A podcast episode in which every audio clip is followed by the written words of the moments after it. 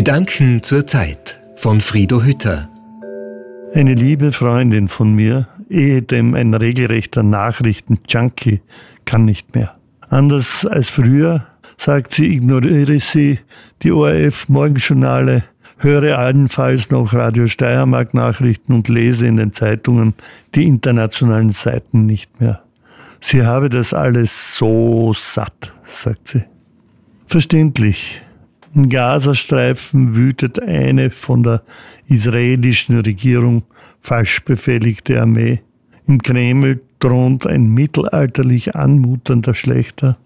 In den USA ist offenbar ein psychisch problematischer Lautsprecher drauf und dran, noch einmal Präsident zu werden.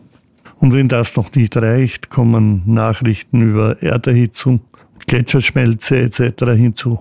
Stoff genug, um einen depressiv gestimmt in den Tag zu entlassen. Die Menge macht's. Doch es gibt durchaus Wege, dieser gedrückten Stimmung wenigstens zeitweilig zu entgehen. Sehen Sie zuerst einmal ein, dass Sie zumindest auf die ersten drei Bereiche keinerlei Einfluss haben. Wirklich keinen. Also legen Sie auch das vage Gefühl ab, mitleiden zu müssen. Das klingt roh, aber ist Tatsache. Denken Sie daran, wie sicher sich unser Leben gestaltet. Jahrhundertelang plagten Europa regionale Kriege, denen wiederum Mordbrennerbanden entwuchsen, die ungehemmt durch die Lande zogen. Denken Sie daran, welch tolles Gesundheitssystem wir noch erleben dürfen und was für gigantische Fortschritte die Medizin in den letzten Jahrzehnten gemacht hat. Schalten Sie einmal massiv zurück.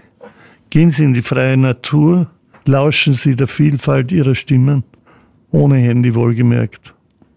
Und nicht zuletzt suchen Sie das Gespräch mit anderen Menschen, vor allem mit Freundinnen und Freunden. Teilen Sie Ihre mentale Last, zu mehr trägt sie sich leichter. Und es macht wieder Lebenslust. Der große britische Schauspieler Sir Alec Guinness hat einmal ironisch gesagt, es gibt kaum etwas Besseres, als mit einem guten Freund über ein interessantes Thema zu schweigen. Aber glauben Sie mir, auch darüber zu reden macht Freude. Was immer Ihnen lieber ist, versuchen Sie es bald und haben Sie einen schönen Sonntag.